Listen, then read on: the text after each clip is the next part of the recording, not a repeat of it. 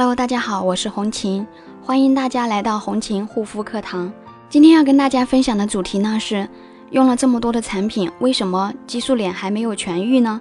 每天都会有很多正在受激素依赖性皮炎，嗯，就是激素脸折磨的朋友问我，为什么用了这么多产品，我的激素脸还是没有痊愈呢？有很多朋友用了很多方法，比如说输液、打针、中药敷脸、喝中药，加上各种修复型的一个产品，激素脸还是反反复复发作。这到底是为什么呢？想要治愈激素脸，就得对症下药。如果你的产品没有选对，那你用再多的产品也是在浪费钱。如果不幸患了激素脸，就需要一段相当长的时间来修复，不是说一个星期、两个星期就能痊愈的。如果才用产品几天就想收到比较好的效果，那是不太可能的。首先呢，我们来了解、复习一下激素脸的专业定义。我们之前也有讲到过，激素脸又称激素依赖性皮炎，是由于长期反复不当的内服或者外用激素产品引起的激素毒副作用所造成的一种严重的皮肤病。它有别于普通的皮肤敏感或者是过敏，会严重的破坏皮肤的正常生理结构和功能。那么激素脸到底能不能治愈呢？我可以很肯定的告诉大家，激素脸是肯定可以被治愈的。究其并发原因，对症下药，重建皮肤的正常生理结构和功能，就能够彻底解决肌肤的敏感。目前也有很多实例已经证明激素脸是能够彻底治愈的，但前提呢是必须要按照皮肤的代谢周期进行下去。通常一个完整的皮肤代谢周期是二十八天左右，所以修护型的产品必须要用足二十八天再下结论。一切能很快快速见效的方法。都是没有科学依据的。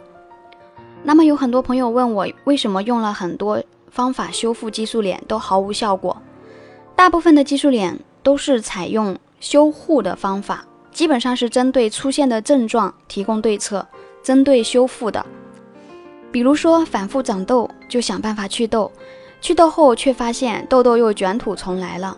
比如说肌肤干燥脱皮，就想办法为肌肤补水。但总感觉怎么补都补不进去，还有红肿、刺痛、发痒等等。出现这些症状后，很多人会选择去医院挂号排个队，几个小时后，医生看一两分钟，开了一堆抗过敏的药，就算完事了。那么激素皮炎呢？之所以总觉得病情反反复复治不好，其实都是因为方法没有用对。修护激素脸，必须要以修复。受损的肌肤屏障为先，只有受损的肌肤屏障健康了，皮肤的生理结构和功能才会得以重建，肌肤状态才能恢复正常。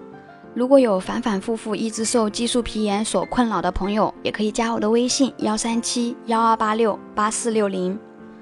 那么激素依赖性皮炎正确的治疗步骤应该是怎么样的呢？由于时间的原因。我就简单的来概括激素脸的正确疗法。首先呢是舒敏、抗炎、保湿、修复。第一个呢，肌肤正处于过敏中的话，首先一定要先舒缓敏感。第二个，敏感性肌肤一定是有炎症的存在，因此针对敏感肌的一个治疗就是要抗炎。第三个，患了激素脸的人，肌肤屏障肯定已经受损，锁水功能呢也大大的减弱，肌肤缺水严重的就会加重敏感，所以补水保湿工作一定要做好，使用封闭型的较强的霜类产品，加强肌肤保湿。